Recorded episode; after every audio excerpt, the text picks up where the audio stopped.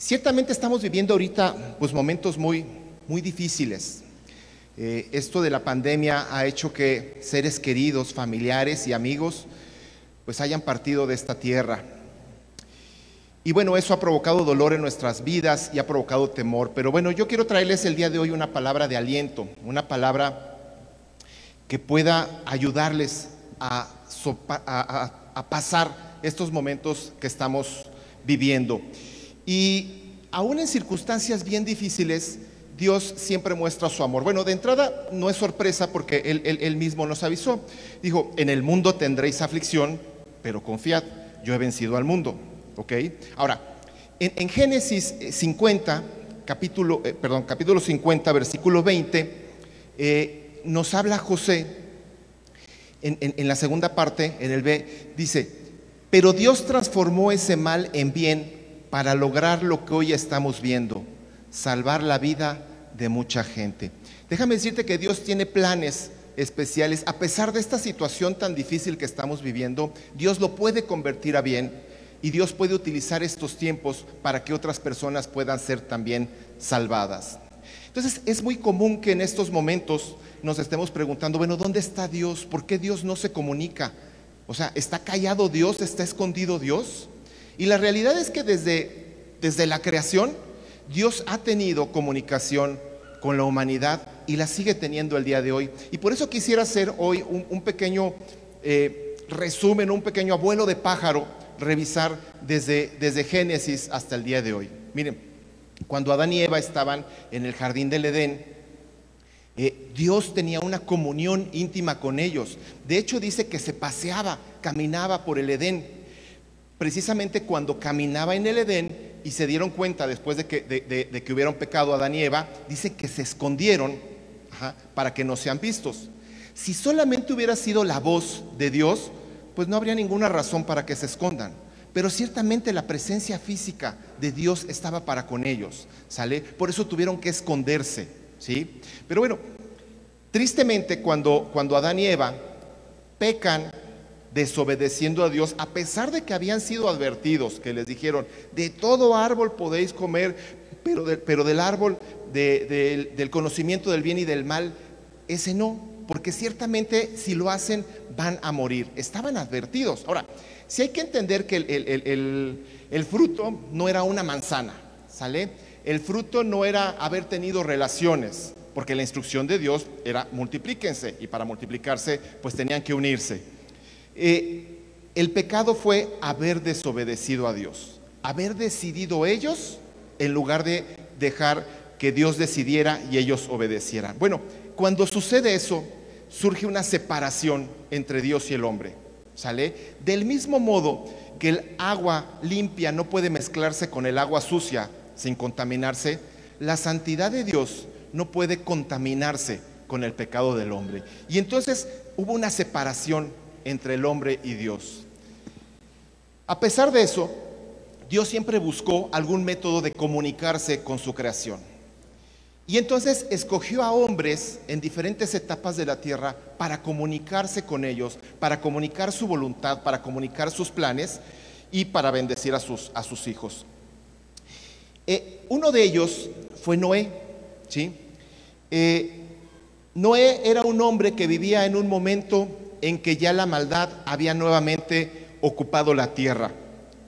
Después de Adán y Eva tuvieron a Abel, eh, pero poco a poco fueron pasando las generaciones y se fueron olvidando de Dios. Se olvidaron a tal, a tal modo que era tal la maldad en la tierra que en la Biblia aparece en Génesis 6:6 uno de los versículos más tristes que podamos leer en toda la Biblia, ¿sí? En, Génesis 6:6 dice que Dios se dolió en su corazón y se arrepintió de haber creado al ser humano. Y entonces decidió borrar a la humanidad y comenzar nuevamente. Comenzar con una persona justa, con Noé, con, con su esposa, sus tres hijos y sus este, tres, tres nueras. Comenzó de nuevo y a través de, después de comunicarse con Noé, donde le dio las instrucciones que construyera un arca, porque iba a caer un diluvio. Eh, de entrada, eh, es aplaudible la fe de Noé porque es como si aquí en Querétaro nos dijera Dios que construyamos un barco, cuando el mar más cercano está a muchos kilómetros de distancia. Y bueno, durante ese tiempo que estuvo haciendo el, barco Noé, seguramente mucha gente se burló de él. Y probablemente llegó momentos en que su fe llegara a vacilar, sin embargo, continuó haciéndolo. En aquel entonces nos dice la Biblia que ni siquiera llovía, sino que la tierra se regaba por un rocío que salía desde, desde abajo. Entonces, construir un arca, pues no sé si más grande que, que esta bodega, era no solamente una tarea titánica, sino que podría haber parecido una tarea absurda. Sin embargo, Noé fue obediente a la palabra de Dios y construyó el arca. Gracias a eso hubo un, nuevo comienzo. Ahora, nuevamente pasa lo mismo. Pasan generaciones y la gente empieza a olvidarse acerca de Dios. ¿Sale? Y entonces llega un momento en que Dios escoge a una persona, a una persona que vivía en una ciudad que se llamaba Ur, que era una ciudad de los caldeos en el Medio Oriente. Esa persona se llamaba Abraham. Y Abraham, eh, dice la tradición rabínica, ¿sí? esto no viene en la Biblia, que él, su familia, su papá, se dedicaba a, hacer estatuillas de arcilla de dioses y los vendía.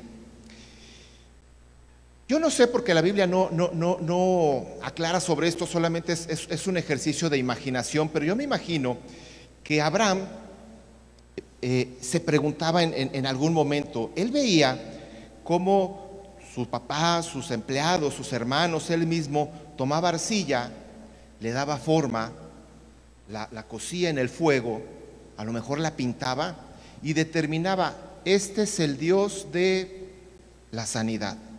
Y este es el Dios para que me prospere. Y este es el Dios para que consiga marido mi hija, etcétera, ¿no? Eh, y entonces yo, yo imagino que ha de, haber pensado en su corazón, o sea, que no se supone que Dios creó todo y resulta que estamos nosotros creando dioses. Yo creo que en más de una ocasión se ha de haber, durante el proceso de fabricación, se ha de haber caído alguna estatuilla o durante el traslado o algo por el estilo y se quebraba. Y a lo mejor pensaba Abraham, decía, bueno, esa estatua tan frágil, ¿me va a cuidar a mí? si es más frágil que yo? Esa estatua que si se cae no se puede levantar sola, ¿me va a levantar a mí cuando tenga algún problema? Esa estatuilla que no puede ni siquiera sacudirse el polvo que le va cayendo encima, ¿me va a cuidar a mí? ¿Me, va, ¿Me, va, a cuidar de mis problemas? ¿Me va a quitar mis problemas? Yo creo que algo así de haber pensado en su corazón y que por eso Dios lo eligió. Ahora, la Biblia no aclara eso porque la Biblia no está hecha para satisfacer mi curiosidad. La Biblia está escrita para que nos dijeran los planes acerca de Dios.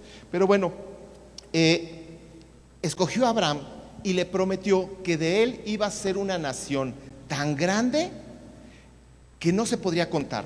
Que sería como querer contar las estrellas de los cielos o querer contar la arena del mar.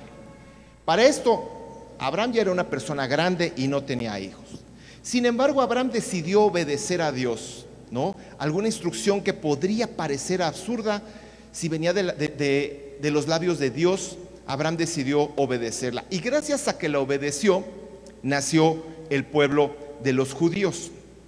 Y así como Dios habló con Abraham, también empezó a hablar con su descendencia, con este pueblo que estaba creando para él. Y entonces se comunicó también con Isaac, su hijo.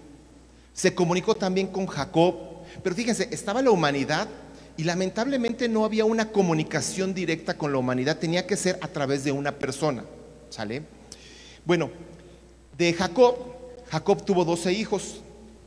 Uno de ellos fue José. José, el, soñador, le dicen este, por ahí. ¿Por qué? Porque él podía interpretar los sueños de otras personas. Y gracias a que el faraón había tenido un sueño, el famoso sueño de las vacas flacas y de las vacas gordas, y nadie se lo podía interpretar, cuando José lo interpreta y le da la gloria a Dios, dice que es Dios a través de él que interpreta los sueños, Faraón lo pone como la persona después de él más importante en todo Egipto, le da autoridad y hace un plan para que se guarde grano durante la época de las vacas, eh, de las vacas gordas, para que cuando vengan las vacas flacas haya que sobrevivir. Y gracias a eso sobrevive el pueblo de Israel. ¿sí? El pueblo de Israel vive ahora en Egipto. Y cuando muere ese faraón, llegan otros faraones y empiezan a maltratar al pueblo judío. Pasan cerca de 400 años cuando Dios vuelve a escoger a otra persona, a Moisés, para que libere a su pueblo. Cuando habla con Moisés, dice que Moisés estaba pastoreando a sus ovejas y de repente ve una zarza que está como, como encendiéndose, pero que no se consumía, no se quemaba. Entonces se acerca y una voz le dice, detente, quítate tus sandalias, porque el suelo que estás pisando es tierra santa. Entonces se quita las sandalias y empieza a hablar con Dios. Y Dios le da una instrucción. Le dice que vaya con Faraón y le diga que libere a su pueblo. Eh, aunque Moisés obedeció, no obedeció a la primera. ¿sí? Fue un poco renuente al principio, ¿no? Empezó a poner pretextos, pero finalmente obedeció, ¿no? Y creo que a todos en la vida nos ha pasado eso y los que tienen hijos me van a entender todavía, todavía más. Bueno, cuando Moisés va y habla con Faraón y vienen las plagas y finalmente libera al pueblo. Cuando van camino hacia la tierra que Dios le prometió, resulta que Faraón se arrepiente. Y Faraón va tras ellos y, este, y, los, los judíos, los hebreos, tienen enfrente el mar y cuando voltean por atrás viene Faraón con todo su ejército tras ellos. Bueno, mientras todos entran en pánico y empiezan a reclamarle a Moisés que por qué lo hizo, que quién sabe qué, Moisés ora a Dios y con el poder de Dios se abre el mar rojo y pueden pasar. Dicen que cierta ocasión en la escuela dominical una mujer dejó a su hijo y cuando termina le dice, oye, ¿y qué aprendiste hoy en la, en la escuela dominical? Dice, ay mamá, nos contaron hoy la historia de Moisés. Dice, a ver, platícame. Y entonces le empieza a platicar la historia de Moisés, ¿no? Y cuando llega al, Mar Rojo, dice, y entonces cuando están en la orilla y ven que vienen este, los egipcios, Dios les mandó unos barcos y se subieron a los barcos y desde los barcos les disparaban cañones a los, a los egipcios y mataron a todos y llegaron al otro lado. La mamá le dice, ¿eso te enseñaron? Sí. Dice, a ver, mírame a los ojos. ¿Eso fue lo que te enseñaron? Dice, ay mamá, es que si te digo la verdad no me vas a creer. y es que realmente tenemos un Dios increíble, ¿no? Hace cosas maravillosas. Bueno, después de que Moisés eh, habla con Dios y recibe los mandamientos y leyes y el tabernáculo y todo, cuando finalmente muere, entonces Dios escoge a una persona para comunicarse con su pueblo. Esta persona era Josué. Josué que era el siervo de, Moisés, era un siervo fiel, eh, Dios lo utiliza para derrotar a todas las eh, tribus que estaban en esa tierra que Dios les había dado, ¿no? Los eteos, los fereceos, los jebuseos, todos esos feos los venció eh, Josué con el poder de Dios. cuando José muere, entonces Dios empieza a utilizar a determinadas personas que la Biblia dice que son jueces, como fue Débora, como fue Toniel, como fue Gedeón, como fue Sansón y como fue Samuel. A través de, ellos Dios daba instrucciones y, manifestaba sus planes. Y fue con Samuel cuando eh, pasaba lo siguiente. Resulta que durante toda esta época, Dios salvaba a su pueblo, le daba la victoria para que tomara la tierra. Y eran todos muy felices y muy contentos. Y pasaba lo que había pasado previamente. Poco a poco se iban olvidando del Dios, del Dios que les dio la victoria, el Dios que los cuidaba, el Dios que los amaba y los protegía. Se les iba olvidando y entonces entraban en problemas. Venían y los invadían. Y cuando los invadían, mataban hombres, eh, eh, robaban a las mujeres, a los niños, las cosechas, en pobreza.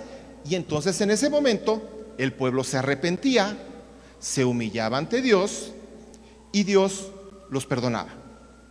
Volvía a hacer un pacto con ellos para bendecirlos y después de un tiempo se olvidaban de él, los invadían, se arrepentían, los perdonaba y así un ciclo durante cientos de años, durante la época de los jueces. Entonces llega un momento en que el pueblo le dice a Samuel, nosotros queremos ser como los demás pueblos en la tierra. queremos que nos pongas a un rey, ¿sí? Para que vaya con nosotros al frente de la guerra y podamos luchar, contra ellos. Y Samuel pues, se ofende y le dice, bueno, ¿qué no saben que Dios es el que pelea por ustedes? No, queremos un rey que lo podamos ver y que lo podamos honrar. Y Dios llega el momento en que le dice a Samuel, mira, no te preocupes, no te están desechando a ti, me están desechando a mí. Úngeles a un rey. Y entonces unge a Saúl.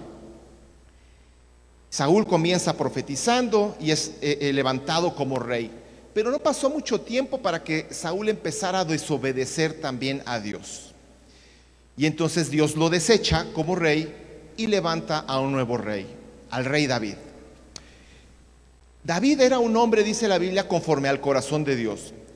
David unificó a las tribus como un reino, ¿sí? como el reino de Israel, amuralla Jerusalén, compone cientos de cantos para Dios que son conocidos como los salmos, bueno, no cientos, exageré, pero la mayoría de los, de los salmos, eh, y además prepara los planes, los planos y los materiales para que su hijo Salomón levante el templo que él quería levantar, pero que le dijo Dios que tenía las manos muy manchadas de sangre y que esa labor le tocará a su hijo. Entonces, Salomón tiene el encargo de levantar el templo. Levanta un magnífico templo y dice la Biblia que Salomón, que había pedido sabiduría, fue el hombre más sabio que existió en la tierra y el hombre más rico, ¿sí? Pero también se alejó de Dios. Resulta que Salomón tuvo mil mujeres, era como Pedro Infante, ¿no? El, mil amores. Tenía mil mujeres, ¿no? Y bueno, el paquete incluía mil suegras, ¿no?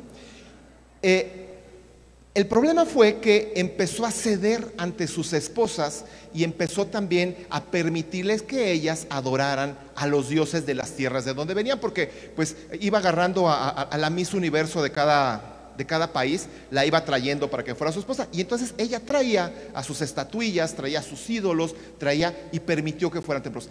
Y llegó el momento en que nuevamente se empezó a perder el nombre, el nombre de Dios. Cuando, cuando muere Salomón, el reino que había hecho David se divide. Se divide en el reino de Israel, diez tribus se unen y dos tribus, la de Judá y la de Benjamín, se unen como el reino de Judá y empiezan a guerrear entre ellos. Y no solamente entre ellos, sino que también llegaban los babilonios, llegaban los medos, los persas, etcétera, y los iban atacando. Y de lo que estaban huyendo los judíos, que era de esa situación eh, que, estaban, que, que habían pasado con los jueces, les pasa exactamente lo mismo. Dios les da la victoria, Dios los bendice, ellos se acostumbran, se alejan de Dios, Dios permite que vengan calamidades a sus vidas. Cuando suceden esas calamidades, se arrepienten. Cuando se arrepienten y se humillan, Dios los perdona y vuelven los ciclos nuevamente a repetirse. De hecho, hay, un profeta que se llama Oseas. Oseas era un sacerdote joven en edad casadera y de repente recibe una instrucción rarísima por parte de Dios. Le dice, Oseas, ve y busca una prostituta, cásate con ella y ten hijos. Déjame decirte que Oseas tenía una posición económica, una posición social, era un sacerdote del Dios Altísimo, era un excelente partido. Y de repente recibe esta instrucción por parte de Dios de que se case con una prostituta. O sea, obedece y se casa con una mujer que se llama Gomer y tiene hijos con ella. Tiene tres hijos. Uno entendería que esta mujer Gomer cambió su perspectiva, su futuro de una manera extraordinaria, de probablemente no haber tenido, seguramente no haber tenido ningún, ningún futuro de repente una persona acomodada, una persona santa, la rescata de su pecado y se casa con ella. Era como si se hubiera ganado la lotería, ¿no? Cuando, cuando sucede esto, uno pensaría, bueno, Gomer debió haber sido la mujer más fiel, le llevaba el le hacía los hot cakes y se los llevaba a la cama, y este, y, y cuando veía el fútbol no le hablaba, etcétera. Bueno, uno pensaría que, que así debió haber sido Gomer. Sin embargo, tristemente, Gomer, dice la palabra de Dios, que al poco tiempo se fue tras sus amantes. ¿sí? Volvió la burra al trigo, ¿cómo le dicen? Eh, regresó a las andadas. Bueno, yo creo que cualquier persona hubiera dicho, ¿sabes qué? Gomer, te repudio, no quiero saber nada de ti. Pero lo que estaba haciendo Dios era enseñándole a su pueblo, les dice, bueno, esto que está pasando, seas, es lo que ustedes están haciendo conmigo. Yo soy el Dios santo, el Dios poderoso, el dueño de todo, el que los ama. Y ustedes, que fueron elegidos, que eran indignos y que se les ha dado todo, se han ido tras sus dioses. Ahora, Dios no desechó a su pueblo. Si me ayudan poniendo Oseas 2, del versículo 14 al 23, es increíble la reacción que tiene Dios ante esta situación tan horrorosa. Dice, fíjate la respuesta de Dios. ¿Qué es la respuesta de Dios para tu vida? ¿Sí? ¿Qué es lo que Dios decidió hacer con nosotros como iglesia? Dijo, después de, después de que la, dijo que la llevó a desiertos y la castigó y todo, dice, pero por eso ahora voy a seducirla. Me la llevaré al desierto y le hablaré con ternura. Le está hablando el amado a la amada. Allí le devolveré sus viñedos y convertiré el valle de la desgracia en el paso de la esperanza. Allí me corresponderá como en los días de su juventud, como el día en que salió de Egipto. En aquel día, afirma el Señor, ya no me llamarás mi Señor, sino que me dirás esposo mío. Te quitaré de los labios el nombre de tus dioses falsos y nunca más volverás a invocarlos. Aquel día haré en tu favor un pacto con los animales del campo, con las aves del cielo y con los reptiles de la tierra. Eliminaré del país arcos, espadas y guerra para que todos duerman seguros. Yo te haré mi esposa para siempre y te daré como dote el derecho y la justicia, el amor y la compasión. Te daré como dote mi fidelidad y entonces conocerás al Señor. Termina diciendo, al pueblo ajeno lo llamaré pueblo mío y él me llamará Dios. Y eso es lo que Dios sigue haciendo el día de hoy con las personas que siguen dándole la espalda. Yo me pregunto si nosotros como iglesia somos una iglesia digna de tanto amor. Yo creo que no. Pero bueno, recapitulando, nos dimos cuenta que Dios, desde el principio de la creación, empezó a hablar a través de una persona para su pueblo. No rompió la comunicación cuando el hombre pecó. Pero después de esto pasaron 400 años de silencio, 400 años en que Dios dejó de hablar a los profetas. Y entonces Dios encontró una manera maravillosa de comunicarse con su pueblo. En un pequeño pueblo, en Belén, muy cerca de Jerusalén, se llegaron a cumplir todas las profecías que hablaban acerca de un Mesías. Dios mismo ya no iba a hablar a través de los profetas, se iba a ser hombre e iba a hablar con nosotros. Estaría físicamente, la gente podría verlo, escucharlo, tocarlo, conocer sus enseñanzas. ¿Sí? Dicen que eh, hay un, un astronauta, Charles Duke, Solamente 12 personas han pisado la, luna. Y uno de ellos quedó tan impactado cuando estaba en el espacio que cambió su vida. Cambió su vida. Y dice que él se dedica a predicar de Dios. Dice que él en su, en su escritorio atrás tiene un cuadro que dice lo siguiente. es, es una foto tomada desde la luna donde se ve la tierra de fondo.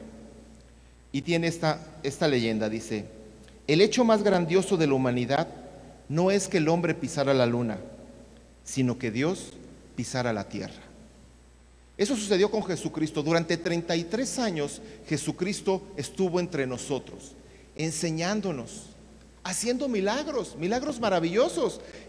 Eh, resucitaba muertos, sanaba enfermos, leprosos, caminaba sobre las aguas, calmaba tempestades, multiplicaba el pan, hizo cosas maravillosas. Pero eso no fue lo más importante que hizo. El objetivo para el que vino Jesucristo a la tierra fue para reconciliar al hombre con Dios, para terminar con esa separación que existía y que se necesitaba de un intermediario. Jesús vino a cumplir la demanda de justicia de Dios. Su palabra dice que sin derramamiento de sangre no hay remisión de pecado. El pecado es cosa seria para Dios. Se necesita sangre, sangre inocente para poder perdonar el pecado. Y aunque existía un sistema de sacrificios, en una ocasión, hace muchos años, escuché al pastor Moisés, que hoy no está aquí eh, presente, que decía, eh, miren, cuando los judíos tenían que pedir perdón a Dios, pues si el pecado era chiquito, pues era un, pichón, ¿no? Y si el pecado era más grande, pues ya traían un corderito. Y pues si era más grande, traían un chivo. Y si era más grande, una vaca. Y si era más grande, traían un toro. Y bueno, finalmente terminaron extinguiéndose los dinosaurios, dice Pero bueno, Jesucristo vino a romper con ese sistema de sacrificios, ofreciéndose él mismo en sacrificio. Él decidió ser el Cordero de Dios que quita el pecado del mundo. Vino a derramar su sangre. En una ocasión me decían, bueno, es que si Jesucristo era Dios, pues no se hubiera dejado matar. La cuestión es que a eso vino Jesucristo. Por eso Jesucristo no respondió cuando era acusado. Por eso cayó como oveja, eh, cayó de silenciarse como oveja en que, va, que va camino al matadero. ¿Por qué? Porque lo que él venía a hacer era a reconciliarnos con el Padre. Y entonces durante ese tiempo Dios habló con nosotros. Pero Alex, y cuando murió Jesucristo, entonces ¿Quién va a hablar con nosotros? ¿Cómo es la comunicación? Dios mismo lo dijo en Juan 14, 16. Dijo, yo le pediré al Padre y Él les dará otro consolador para que los acompañe siempre. ¿Cuánto tiempo nos va a acompañar? Siempre. Aquí fíjate que me gustaría hacer una, una, una aclaración o, o platicar un poquito acerca de otro consolador. ¿Sí? consolador o ayudador. Otro, resulta que griego, el griego es un idioma muy rico porque tiene una palabra precisa para cada cosa. En griego existen dos palabras que se traducen como otro. Una significa hetero, que es otro diferente a, y alos, que es otro igual a. ¿Sí? Por ejemplo, no sé, aquí tenemos dos guitarras. Esta es una guitarra y esta es otra guitarra, pero son hetero, son diferentes. Las dos son guitarras, sí, pero son diferentes. Y aquí tengo dos botellas de agua que son alos, son iguales. Esta es una y esta es otra, pero son iguales. Ahora, ¿a qué se refiere entonces Dios, Jesucristo cuando dice, les voy a dejar otro igual que yo? Se está refiriendo a otro en nivel de divinidad. El Espíritu Santo es Dios. ¿Sí? Y el consolador precisamente que se refiere es el Espíritu Santo. La palabra griega que utiliza aquí Jesucristo es paracletos. Paracletos significa ayudador, significa abogado, ¿sí? significa que pelea conmigo espalda con espalda. Dicen que entre los griegos cuando entraban en la lucha, eh, imagínate una lucha, este, pues están todos mezclados, ¿no? Pegándose por aquí. Y entonces, de repente, hacían el paracletos. Alguien se ponía a mi espalda y mientras yo guerreaba por aquí, el otro me cubría la espalda y yo le cubría la espalda. A eso se está refiriendo de ese paracletos. El Espíritu Santo es un ayudador que pelea contigo. Hoy, gracias a Dios, ya no tenemos que salir a luchar con nuestros enemigos con la espada, ¿verdad? Ya no. Dice la palabra que ahora nuestros enemigos no son de carne ni de sangre, sino que son ahora espirituales, son potestades espirituales. ¿Y, quiénes son esos enemigos? Bueno, el principal enemigo espiritual son los demonios. Los demonios lo que están tratando es de que nosotros no lleguemos a la verdad, al conocimiento de la palabra de Dios. Son de por sí mentirosos y están haciendo que de cualquier manera tú encuentres satisfacción en algo que no sea Dios. ¿Sí? Es cuando estás contento con algo que es diferente a Dios. Dicen que el, principal obstáculo de lo perfecto es lo bueno. Ahora, cuando nosotros tenemos al Espíritu Santo con nosotros y Él está peleando las batallas con nosotros, nos capacita, ¿sí? Nos capacita, nos inspira, nos da poder y puede cambiar nuestras actitudes, nuestra forma, nuestra manera de ser. Pero la tarea más importante que tiene el Espíritu Santo en nuestras vidas es la que viene en Juan 16, 8, que dice que nos va a convencer de pecado, nos va a convencer de nuestro error, ¿sí? Dice, y cuando Él venga convencerá al mundo de su error en cuanto al pecado, a la justicia y al juicio. ¿Qué quiere decir? Que Él me va a revelar cuando yo estoy mal. Mira, cuando una persona tiene al Espíritu Santo, ¿sí? No significa que no vas a dejar de pecar por tu propia naturaleza, por mi propia naturaleza. Significa que Él te va a convencer de pecado. Es decir, Alex, una persona que tenga el Espíritu Santo entonces, pues puede pecar cuando quiera y como quiera. Ah, cada vez que lo hagas van a pasar dos cosas. Dice que vas a contristar al Espíritu Santo, ¿sí? Se va a doler el Espíritu Santo de lo que estés haciendo, del mismo modo que una persona que te ama se dolería cuando ve que estás haciendo lo incorrecto pero además dice que te va a redarguir, te va a hacer sentir mal. Te va a decir, ya no lo sigas haciendo. ¿A poco no te sientes culpable cada vez que cometes ese pecado? ¿A poco no te sientes mal? ¿Sale? Eso es lo que va a hacer el Espíritu Santo en tu, en tu vida.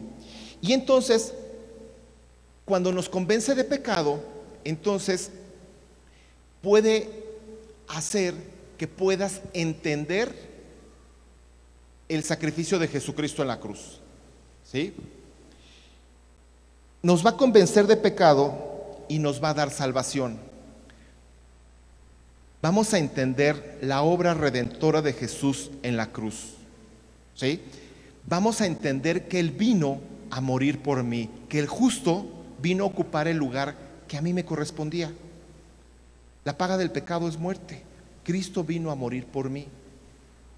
Ahora, dice la palabra de Dios en Mateo 12, 31, que todos los pecados, todos los pecados nos podrán ser perdonados. No importa el pecado más terrible que hayas hecho, si tú vas y te arrepientes y le pides perdón a Dios, Dios te va a perdonar. Pero hay uno que dice que no va a perdonar. Dice, por eso les digo que a todos se les podrá perdonar todo pecado y toda blasfemia, pero la blasfemia contra el Espíritu no se le perdonará a nadie. ¿Y qué significa la blasfemia contra el Espíritu? Bueno, significa que cuando Dios venga y hable a tu corazón y te enseñe que Cristo murió por ti en la cruz para que tú no mueras, no le creas. Digas, no, yo estoy contento así. Yo no soy tan mala persona. Hay unos más malos. ¿Sí? Y entonces comienza uno a, a hacerse su propia teología en lugar de obedecer la teología de Dios que viene en la Biblia, ¿no? Es cuando entonces comienzas a pensar que, bueno, es que para mí el cielo y para mí el infierno y para mí Dios, cuando lleguemos a la presencia de Dios, Dios nos va a preguntar, no nos va a pedir un ensayo acerca de lo que pensamos acerca de Él, nos va a decir lo que es. Y entonces de nada va a servir que empecemos a hacer teologías acerca de, diferentes cuestiones, ¿no? Y, entonces resulta que, le creamos más a Walt Disney que a, que a nuestro Señor Jesucristo. Esa es la blasfemia del Espíritu Santo cuando endureces tu corazón y determinas que no necesitas a Dios, que así estás bien. Porque lo terrible es que el día que todos vamos a llegar, el día en que nos presentemos ante Él y nos diga, apártate de mí, hacedor de maldad, nunca te conocí, Señor, claro que te conocí, mira. Y yo les quiero decir algo. Yo estoy seguro que todos aquí, hablando de un personaje muy popular, todos conocemos a Donald Trump. Si vemos una foto de él, inmediatamente lo identificamos, ¿sí? Bueno, pues eso no significa conocer necesariamente. O sea, tú puedes pensar que conoces a Donald Trump, pero te aseguro que si el día de mañana voy y toco a la puerta y digo, hola, buenas tardes, y sale allá Ivanka o su esposa, y le digo, buenas tardes, vengo con el señor Donald Trump. ¿Sí de parte de quién? De Alejandro García. Le van a decir, oye Donald Trump, resulta que ahí está Alejandro García. No lo conozco. Y eso pasa muchas veces con nuestra relación con Dios. Pensamos que nosotros conocemos a Dios, pero lo conocemos a nuestra manera, no a la manera de Él, donde quiere relacionarse con nosotros. Cuando nosotros reconocemos a Jesús como nuestro Señor y Salvador, resulta que el Espíritu Santo viene a morar en nosotros. Cuando eso suceda, nosotros podemos tener la certeza que el día que lleguemos a la presencia de Dios, nos diga, pásale. En lo poco fuiste fiel, sobre mucho te pondré, entra en el gozo de tu Señor. ¿Sí? Déjame decirte que no hay mayor torpeza que ignorar el llamado de Dios. No va a haber nada más terrible que eso. De hecho, la tragedia más grande que te puede pasar en la vida, que le puede pasar a cualquier persona, no es perder el trabajo o que no te den el trabajo o enfermarte de COVID o morirte de COVID o que pierde el Cruz Azul. Esa no es tragedia, no es la mayor tragedia.